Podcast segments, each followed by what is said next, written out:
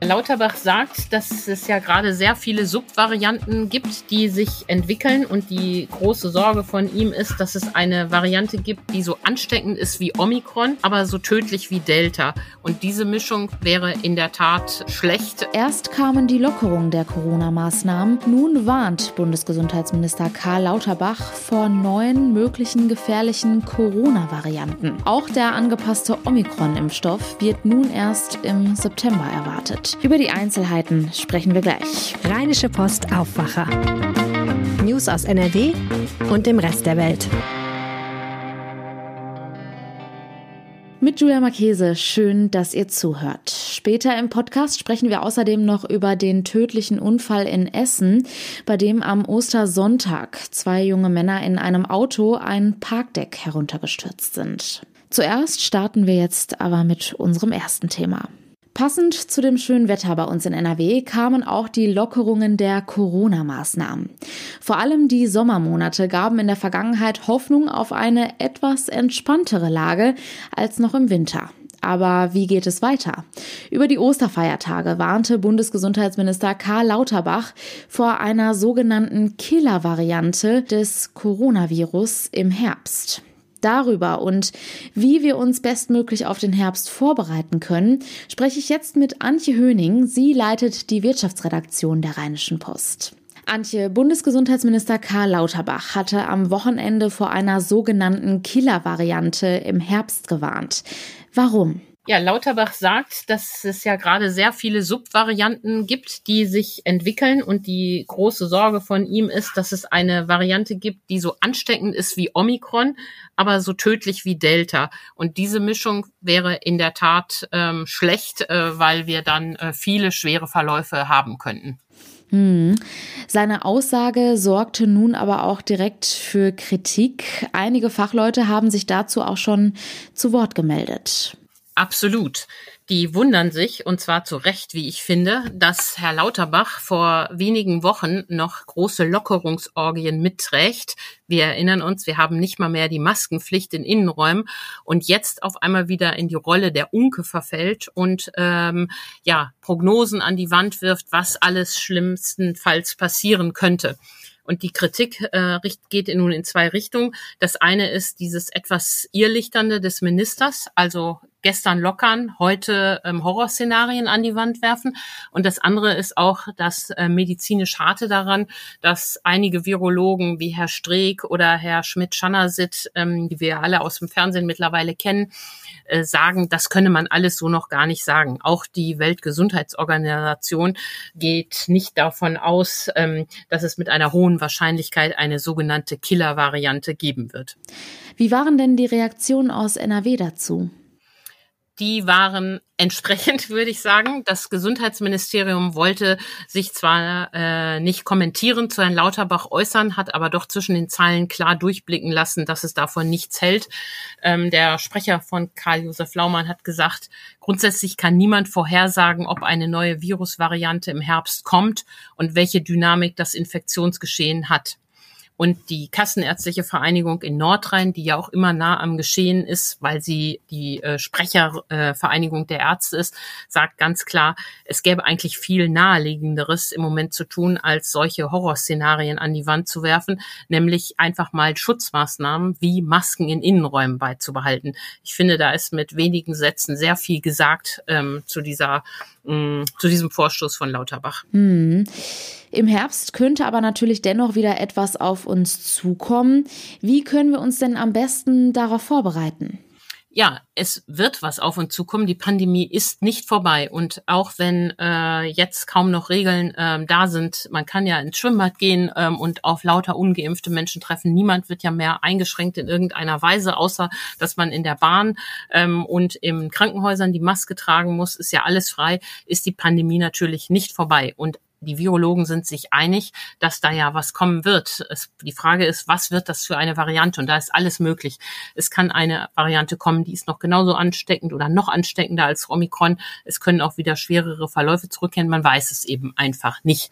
Und das Beste, was man tun kann, ähm, an diesem Satz ändert sich auch nach zweieinhalb Jahren Pandemie äh, nichts ist, ähm, gewisse Regeln einzuhalten, also die Maske weiter aufzusetzen, auch wenn sie nicht mehr vorgeschrieben ist, in Innenräumen und natürlich sich impfen zu lassen. Und leider ist die Impfquote in Deutschland stagnierend. Ähm, äh, sogar Millionen Alte sind noch nicht geimpft oder geboostert und das ist schlecht, denn äh, wenn es im Herbst zu einer schlimmen Variante kommt, dann werden sie wieder die Ersten sein, die am meisten gefährdet sind, wenn nicht sogar ähm, vom Tode bedroht. Wie ist denn der aktuelle Stand der Impfungen bei uns in NRW? Hast du da auch aktuelle Zahlen für uns? Ja, ähm, auch in NRW stagniert die Impfquote. Das ist bedauerlich. Gut 80 Prozent der Bevölkerung sind hier mindestens einmal geimpft. Damit sind wir aber immerhin noch besser als im Bundesdurchschnitt. In Sachsen sieht das ja zum Beispiel weiterhin düster aus.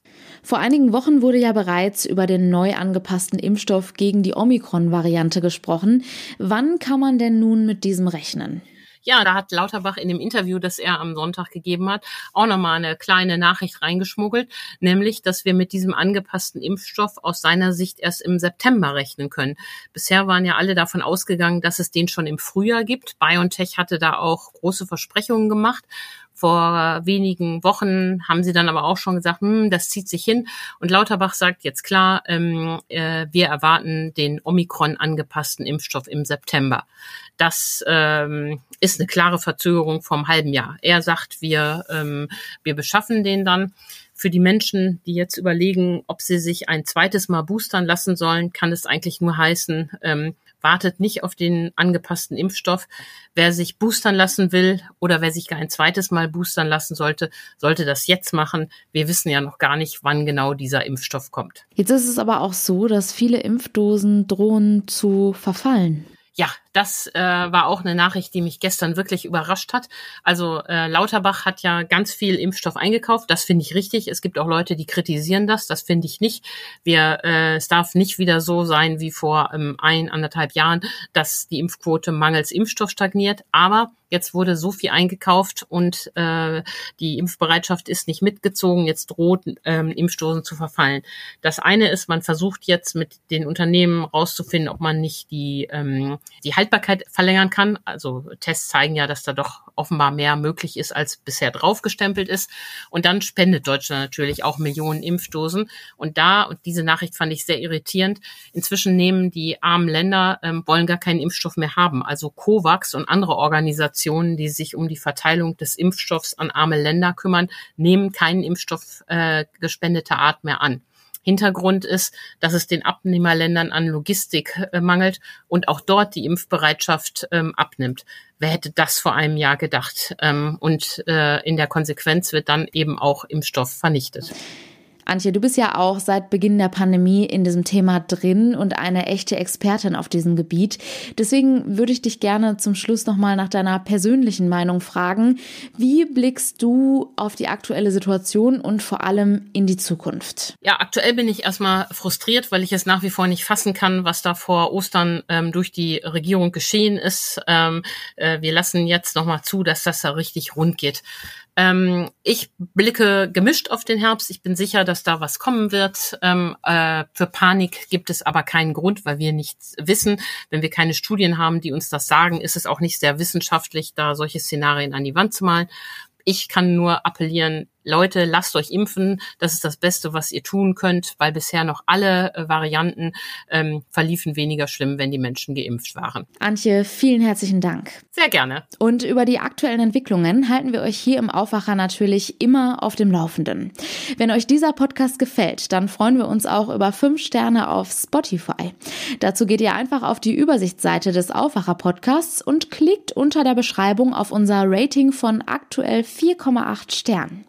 Achtung, funktioniert nur, wenn ihr schon fünf Episoden auf Spotify gehört habt. Vielen herzlichen Dank. Es ist eine Geschichte, die am Ostersonntag viele von euch geschockt hat. In Essen-Borbeck sind zwei junge Männer in einem Auto ein Parkdeck heruntergestürzt. Es ist noch nicht klar, wie das Ganze passiert ist. Das Fahrzeug, ein VW Golf, hat die Absperrung auf dem oberen Parkdeck durchbrochen. Durch den Aufprall sind beide Männer, die darin saßen, ein 16-Jähriger und ein 19-Jähriger, so schwer verletzt worden, dass sie wenig später im Krankenhaus gestorben sind. Nun versucht die Polizei herzuleiten, was genau passiert ist. Vermutet werden riskante Fahrmanöver, die möglicherweise auf dem Dach des Parkdecks stattgefunden haben sollen. Die Ermittlungen laufen noch. Mein Kollege Jörg Isringhaus hat dazu recherchiert. Jörg, ziemlich schnell fiel der Begriff Drifting. Was genau ist das? Ja, also es wird vermutet, dass es eine Ursache sein könnte, dieses sogenannte Driften. Dabei äh, geht es darum, das äh, Fahrzeug äh, beherrscht außer Kontrolle zu bringen und äh, das Heck sozusagen herumschleudern zu lassen und sich äh, ähm, so im Kreis zu bewegen. Man kennt das aus Filmen beispielsweise. Es wird aber auch in Fahrsicherheitstrainings kann man das auch lernen, äh, aber natürlich nur auf abgesperrten Parkplätzen äh, oder speziell dafür geschaffenen äh, Plätzen oder Strecken. Gibt ja auch auf Rennstrecken kann man sowas auch machen. Das lebt ja vom Reiz der Gefahr. Was ist das für eine Szene? Ja, es ist so. Also man, äh, ob es so eine richtig eigene Drifter-Szene gibt, das äh, weiß ich gar nicht so genau, aber es ist alles so im Umfeld dieser Tuning, Poser, Raser-Szene, sagt die Polizei. Also in dem Umfeld sind die Leute dann, dann auch bei und versuchen mit ihren Fahrzeugen zu driften. Dann gibt's äh, dann gibt's zum Beispiel einen Begriff, das heißt, man brennt einen Donut in den Asphalt. Äh, das ist, wenn die die Reifen halt äh, beim Heckantrieb durchdrehen lassen und so die Brennspuren in den Asphalt hineinbrennen sozusagen. Und diese, äh, diese Fahrer treffen sich beispielsweise da ist es bekannt, äh, immer im Winter äh, im, im, im Winterberg und in der Region Winterberg, um da auf halbleeren Parkplätzen da äh, rumzurutschen. Da geht's natürlich auch darum, dass es dann auf einer Schneedecke oder generell auf einem glatten, auf einer glatten äh, Fahrbahn dann viel leichter ist, den Wagen äh, zum Ausbrechen zu bringen. Und äh, die Polizei hat da wirklich im Winter immer alle Hände voll zu tun. Da reisen teilweise hunderte äh, an, an, natürlich über Tage verteilt, aber mir hat ein Polizist aus dem Hochsauerlandkreis gesagt, dass die teilweise Dutzende äh, auf einem Parkplatz antreffen, die dann dort driften. Du hast es ja auch gerade gesagt, man spricht in diesem Zusammenhang von Tunern und Posern. Was sind die Unterschiede? Ach, so, wenn man jetzt mal ganz allgemein sagen will, sind die Tuner diejenigen, die ihre Autos technisch aufrüsten, äh, denen also meistens auch ein paar mehr PS spendieren äh, auf die eine oder andere Weise. Und Poser sind eigentlich diejenigen, die das Auto vor allen Dingen optisch umbauen mit allen möglichen Gimmicks, äh, um ähm, damit äh, einfach äh, sich zur Schau zu stellen oder ich sage auch mal ganz einfach platt, um damit anzugeben in der Öffentlichkeit. Konnte man schon einen Zusammenhang zwischen einer solchen Szene und den Ereignissen vom Wochenende herstellen? Wie gesagt, man weiß nicht, man die, die weiß es nicht so genau. Also sie, sie müssen jetzt halt wahrscheinlich die, die Bremsspuren müssen sie auswerten. Dann gibt es ja auch äh, Zeugen, die äh, quietschende Reifen gehört haben wollen. Ich meine, das allein heißt natürlich noch nichts. Ähm, das muss jetzt alles im Detail ermittelt werden. Ähm, zum Beispiel ist es auch so, das äh, ist jetzt wieder eine technische Frage. Ähm, bei dem Auto handelt es sich ja um einen VW Golf, der Vorderradantrieb hat und äh, dieses Driften ist eigentlich nur mit Hinterradantrieb wirklich gut äh, möglich. Es kann natürlich auch ein Golf mit Allradantrieb gewesen sein, dann ist das schon wieder anders. Man sieht auf jeden Fall, da muss noch eine Menge ermittelt werden, um dann wirklich am Ende definitiv sagen zu können, was dort vorgefallen ist. Es kann natürlich auch irgendwie äh, eine andere Ursache haben, auch ein Fahrfehler gewesen sein oder was ganz anderes. Also äh, da muss man vorsichtig sein. Jörg, vielen Dank für die Infos. Gerne. Kommen wir nun zu unserem kurzen Nachrichtenüberblick. Der Konsumgüterkonzern Henkel gibt sein Russlandgeschäft nun doch auf. Das Unternehmen hinter Marken wie Persil, Schwarzkopf und Fahr kündigte gestern an, es habe angesichts der aktuellen Entwicklungen des Ukraine-Krieges beschlossen, seine Aktivitäten in dem Land einzustellen. In Köln startet heute das Musikfestival CO Pop. Bis Sonntag werden erstmals seit 2019 Künstlerinnen und Künstler live vor Publikum auftreten.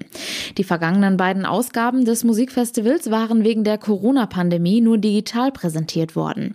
Zu den Auftritten von mehr als 150 Bands und Künstlern erwarten die Veranstalter rund 30.000 Zuschauerinnen und Zuschauer. Und zum Schluss noch der kurze Blick aufs Wetter.